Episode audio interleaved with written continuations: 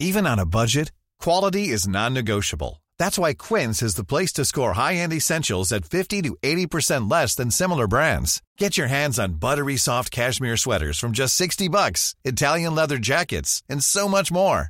And the best part about Quince, they exclusively partner with factories committed to safe, ethical, and responsible manufacturing. Elevate your style without the elevated price tag with Quince. Go to quince.com slash upgrade for free shipping and 365-day returns.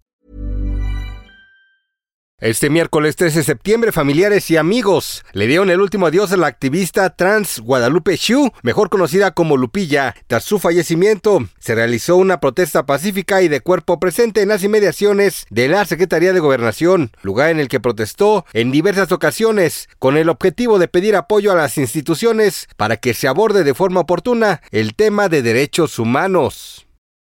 Bajo el lema El poder de servir, la gobernadora electa de Morena, Delfina Gómez Álvarez, dio a conocer el nombre de los integrantes del equipo que la acompañará en el arranque su sexenio. Esto un día de que tome protesta constitucional ante el Poder Legislativo y a tres días de que inicie de manera oficial su mandato. En la lista prevalecen nombres como Andrés Andrade Telles, en la Secretaría de Seguridad Matcarena Montoya, en la Secretaría de Salud Laura González Hernández, en la Secretaría de Economía.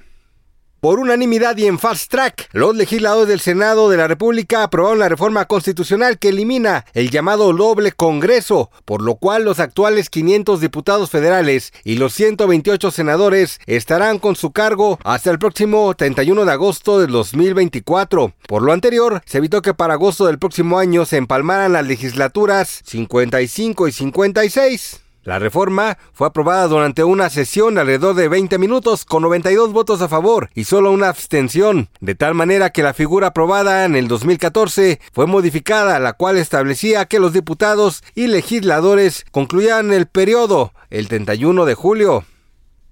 Y para estas fechas patrias, tome en cuenta que la Comisión Nacional del Agua informó a través de su sitio web que el pronóstico del próximo 15 de septiembre en la Ciudad de México será de lluvias aisladas, mientras que para la madrugada del sábado 16, día icónico del desfile militar, en las entidades del centro del país se esperan temperaturas mínimas de 0 a 5 grados centígrados con intervalos de chubascos. Gracias por escucharnos, les informó José Alberto García.